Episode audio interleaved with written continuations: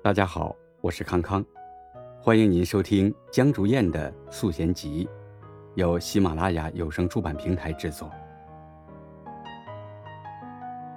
我们的眼睛其实从来没有看到过任何事物的真相，只是看到了映射到我们心底的成像。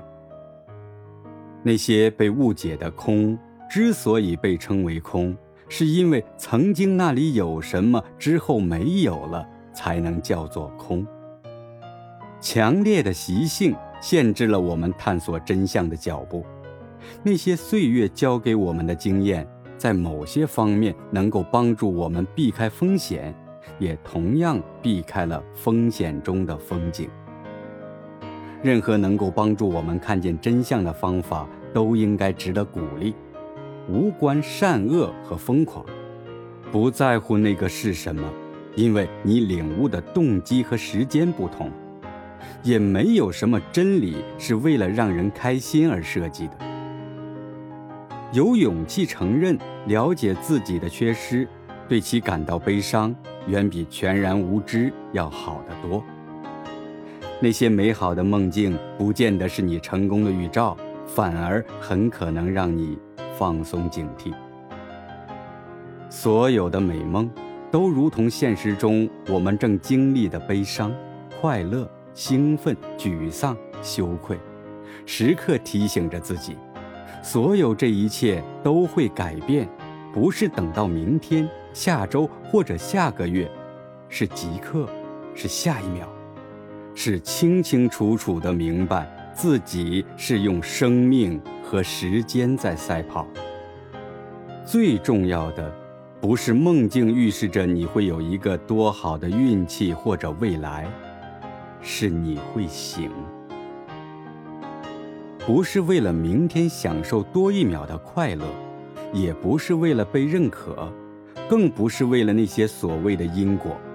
对于生命珍惜的出发点，不应该是相信世界能够自动修复，参照点也不应该是生而为人的情绪感知。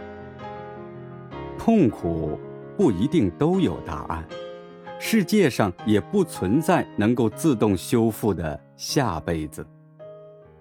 现如今流行的心灵贫瘠，或者身体麻木、脑袋空空，是否都起源于过度丰富的贪欲？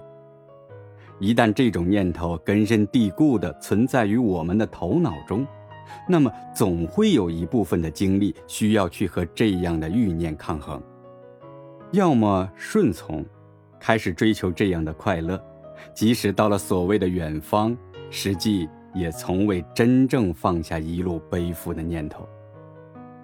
从未有任何的觉醒会自己找上门。大多数嘴里喊着要去除一切苦楚的人们。都不太愿意放手，反而被那些痛苦所吸引，极力躲避，最终会以无法逃脱的心态落入自己画好的地牢。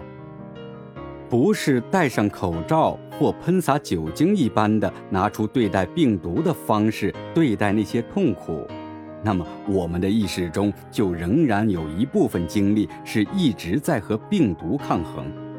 如何算得上是永久的躲避了苦楚和悲伤？正是这样的牵扯，能够被自我打破，从而了解我们要远离的痛苦根源在何处，从而和平的与之共处。对于那些看起来无法解决的问题、难以忍受的痛苦，不是如同将洗衣液倒入洗衣机中清洗衣物，也不是用安慰剂来适当减轻感受到的痛苦，应该直面对应的难题。让杯子里的水倾倒出来，不见得需要移动杯子或者打破杯子，倒入更多的水，也许就可以。参照物的多样性，能够。直接解决一些问题。您刚才收听到的是江竹燕的《素贤集》第四十一集《好梦一场》，感谢您的收听，我们下集再见。